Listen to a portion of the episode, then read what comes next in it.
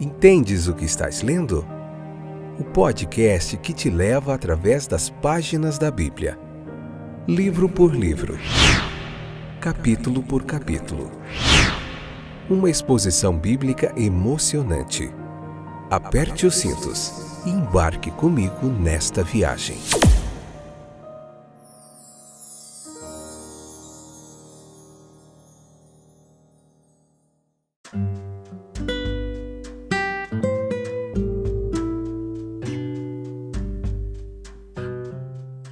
Olá, eu sou o Fábio, tudo bem com vocês? Espero que esteja tudo bem, tudo debaixo do cuidado e da graça do nosso Senhor Jesus. Continuamos a nossa jornada através das páginas da Bíblia, através especificamente neste momento, através do livro de João. João capítulo 14, vamos dar início a mais um capítulo hoje, vamos aprender mais um pouquinho. João capítulo 14, primeiro episódio, primeira parte, né? Episódio 133. Vamos lá? Aprender mais um pouquinho nesse capítulo aqui tão jóia que Jesus, mesmo ali se aproximando da hora da morte, ele se preocupa pelos discípulos, intercede por eles e os conforta, nos dá uma palavra visando um futuro tenebroso que se aproxima. Vamos lá entender isso? Se você puder, leia o capítulo 14, depois escute a nossa pregação expositiva aqui, nossa explicação, para você compreender mais um pouquinho, tá bom? Se quiser entrar em contato conosco aí no Spotify, no Google Podcasts, no Anchor, no Breaker, no Radio Public, tem uma forma de você mandar um áudiozinho para nós. É o nosso Instagram entendes underline o que estás lendo, você também nos encontra lá e pode entrar em contato conosco para nós aumentar essa conexão, ok? Então vamos lá. A sombra negra da agonia da morte ali estava se aproximando do nosso Senhor. É, pairava sobre o seu coração. Mas mesmo em meio a essa circunstância, ele pensou com ternura também na tristeza que os seus discípulos iriam enfrentar. Daí esse tom consolador dessa última conversa que ele teve prolongada com eles, né? Nós vemos aqui também uma revelação especial com a qual eles foram bastante favorecidos por Jesus nessa ocasião. Também nós vemos aqui nesse capítulo uma oração de intercessão que naquele momento foi oferecida com tanto fervor em favor dos seus discípulos. As palavras consoladoras que ele ele dispensou seus discípulos também servem para nós, para o povo de Cristo, em todas as épocas, em todas as eras, especialmente para aqueles que estão em uma situação de aflição de espírito. A fé era a condição para eles receber essa revelação e desfrutar da promessa que o Senhor Jesus tinha a comunicar. Acreditar é bom, meus amigos, meus irmãos, mas se acreditarmos no que é digno de crédito, Confiar é bom, mas se nós confiarmos em alguém que merece a nossa confiança, e Jesus, o nosso Senhor, merece toda a nossa confiança. Então nós devemos confiar em Deus. Se Deus existe, certamente nós não precisamos de nenhum argumento, nenhuma persuasão para nos induzir a acreditar nele. Nós devemos confiar em Cristo, é, conectando essa fé no Salvador com a fé no Pai. Então nós temos fé em Deus para crer em Jesus, que, que ele enviou Jesus, fé em Deus, que ele enviou Jesus. Então nós confiamos em Jesus e através disso nós alcançamos uma fé mais plena e mais forte no Pai. Os apóstolos e os discípulos que Jesus reuniu ali ao seu redor, no seu ministério terreno, tiveram essa experiência da verdade dele, da ternura dele, da fidelidade dele que, que poderiam confiar nele inteiramente.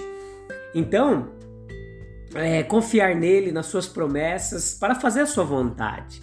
Né? E nós vivemos no mundo aqui, no meio de um universo que é como uma casa de Deus. Né? Foi construída pelo arquiteto do universo divino. Ele organizou tudo de forma a atender às necessidades dos seus filhos. Né? Como templo de Deus, esse é o cenário perfeito para a sua habitação, sua manifestação, a manifestação também do seu serviço sagrado e da Shekinah de Deus, da glória espiritual. Aqui é o lugar onde ele habita, onde ele é adorado e que o Pai de Cristo e nosso, né, é, pode, nós podemos senti-lo e percebê-lo. Como para o cristão, o universo ele é querido porque ali o Pai Divino ele mostra a sua presença, ele exerce o seu cuidado e expressa o seu amor de várias e várias formas. Né? Então, o cristão nunca pode perder de vista o verdadeiro propósito, o destino correto do mundo. É, ele foi formado para a glória divina e é consagrado pelo amor divino. O universo ainda é representado por Jesus como contendo muitas e variadas moradas para os filhos espirituais de Deus, né? Porque a grande casa é tão espaçosa e cômoda, porque ela é construída para conter multidões de habitantes e proporcionar a todos um cenário de serviço e desenvolvimento. Há muitos cidadãos na cidade, por exemplo, muitos súditos no reino, muitos filhos na casa, muitos adoradores no templo. Entre aqueles de quem temos pouco conhecimento estão os anjos, tronos, principados e potestades. Entre aqueles que conhecemos pelos registros do passado estão patriarcas, profetas, apóstolos, santos e mártires. Há lugar para todos, velhos, jovens, ignorantes eruditos, grandes e desprezados. Nenhum leitor das palavras de Cristo pode duvidar desse propósito de sua promessa que inclui incontáveis miríades de humanidade. Sua vida foi dada como resgate por muitos. Ele planejou atrair todos os homens para si. Ele previu que muitos deveriam entrar no seu reino, vindos do Oriente, do Ocidente. E no livro de Apocalipse, que também foi escrito pelo mesmo João aqui desse evangelho, foi predito, ele, ele escreveu lá que uma grande multidão que nenhum homem podia contar, é, se reuniria diante do trono de glória. Então, é isso que acontece, meus queridos. O peregrino deixará sua tenda, o cativo deixará sua prisão, o viajante deixará o seu navio, o guerreiro seu acampamento. E todos devem se dirigir para a casa que tem alicerces, cujo construtor e artífice é Deus. Jesus foi preparar-nos lugar, foi o que ele disse aqui nesse capítulo 14. Na verdade, o lugar que ele foi preparar não foi para si mesmo, mas para o seu povo. Quando na terra não tiver mais um lugar para, para eles, então vai, vai ser encontrado um lar preparado para a recepção deles em outro lugar. Há muita coisa misteriosa nesse exercício de, da graça mediadora de nosso Salvador na sua ação presente. Mas nós não temos dificuldade em acreditar que ele se preocupa acima com a obra que começou abaixo. Que perspectiva mais atraente e gloriosa o futuro poderia ter para eles do que esta? A renovação e a perpetuação daquela comunhão que havia sido a alegria e a bênção de sua vida na terra. Pensou? Os discípulos poderem desfrutar daquela presença dele eternamente mas o mesmo é verdadeiro para todo cristão. Essa representação de uma felicidade futura é tão agradável e inspiradora como esta, que é o estar sempre com o Senhor. Então, ali, quando Jesus estava falando com eles, já previa que eventos estavam para acontecer que esmagariam muitas esperanças, entristeceriam muitos corações. Isso era bem conhecido do Mestre. Então, ele admoestava os seus discípulos: olha, não se turbe o vosso coração. Ele sabia o que viria pela frente. O que poderia afligir e até mesmo oprimir aqueles que estavam sem o apoio e o consolo de uma fé sustentadora e inspiradora seria impotente para abalar aqueles que construíram suas esperanças sobre o alicerce seguro da fidelidade imutável e do amor imortal do nosso Senhor.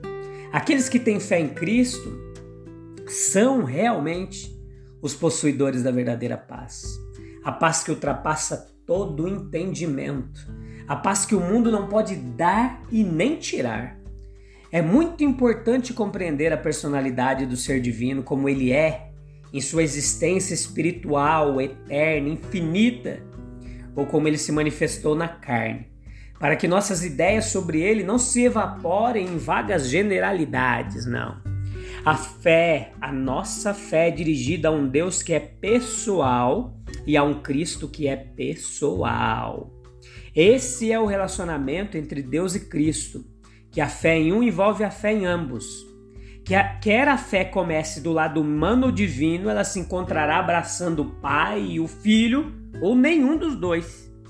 Assim, quando Cristo apareceu em nosso mundo, aqueles que tinham fé genuína em Deus prontamente acreditaram nele, aqueles que não rejeitaram. Deus é, é o objeto supremo da nossa fé. Portanto, ele é apresentado primeiro. Cristo, como mestre, sempre apontou para a divindade, como contemplada no Pai ou em si mesmo, como objeto final e supremo da fé humana. Por isso que ele falou assim: creiam também em mim. Não é um retrocesso, mas um progresso em relação à fé. Antes do aparecimento de Cristo, a fé era fraca, limitada, lutando e clamando por ajuda. Almas piedosas ansiaram por isso, como Jacó, que sonhou com isso em seu sonho e viu uma escada que ia da terra ao céu. Cristo respondeu a esse clamor e realizou esse sonho. Nele a fé encontrou um presente socorro, encorajamento e um lugar de descanso. Ele é a verdadeira escada entre o céu e a terra, sobre o qual as almas, pela fé, podem alcançar as gloriosas alturas do trono eterno e abraçar aqueles que nele está sentado. Como cristãos, os discípulos tinham seus problemas, é, decorrentes da partida iminente que se daria com o seu mestre. Então, esse evento iria lançar uma sombra escura sobre eles. Aquela pequena sociedade, ao que tudo indicava, estava à beira da desorganização. A partida do seu mestre deixaria problemas, tristezas, dúvidas, medos, como uma inundação devastadora invadindo-os. Então, nós devemos se lembrar um pouco dessa experiência posterior daqueles a quem Jesus se dirige aqui. A casa do Pai é para ambos, para o filho mais velho e para os membros mais jovens da família espiritual. Conhecer o caminho até lá, esta é a principal preocupação de todos. Assim, Jesus é levado a comunicar a eles a grande revelação do sexto versículo aqui do capítulo 14, quando ele aponta a si mesmo como caminho. O capítulo sexto aqui, o versículo sexto do capítulo 14, quando ele aponta a si mesmo como caminho e representa a si mesmo como único e suficiente meio de aproximação de Deus.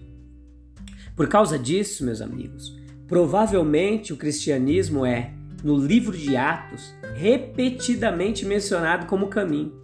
Ou seja, o caminho pelo qual os homens pecadores retornam ao interesse e consideração afetuosas de um Deus justo. Ao vir assim ao Pai, o homem se torna realmente um filho. Ele, exper ele experimenta a graça da verdadeira adoção, o próprio Jesus estava prestes a ir para o Pai e ele queria que seus amigos entendessem que ele não iria sozinho, no tempo devido, eles iriam encontrá-lo. Então, frequentemente no Novo Testamento, nós encontramos nosso Senhor Jesus associado à verdade. Ele disse: Eu sou a verdade. Aqueles que o viram como ele queria, o viram cheio de graça e de verdade. Sua promessa aos discípulos que o estudaram foi que eles deveriam conhecer a verdade e pela verdade seriam libertos. Quando chegou a crise de seu ministério e a hora de seu sacrifício, ele resumiu todo o propósito de sua missão na declaração de que veio ao mundo para dar testemunho da verdade. E lá no Apocalipse, ele é chamado como fiel e verdadeira testemunha. Esse é o nosso Jesus. Nele não há mentira, nele não há engano. Ele é a verdade, ele é o caminho, ele é a verdade, ele é a vida. Abrace-o e não largue jamais. Deus te abençoe, eu te espero no próximo episódio. A gente tem um encontro marcado para continuar aprendendo mais da palavra de Deus. Um abraço, até breve. Tchau, tchau.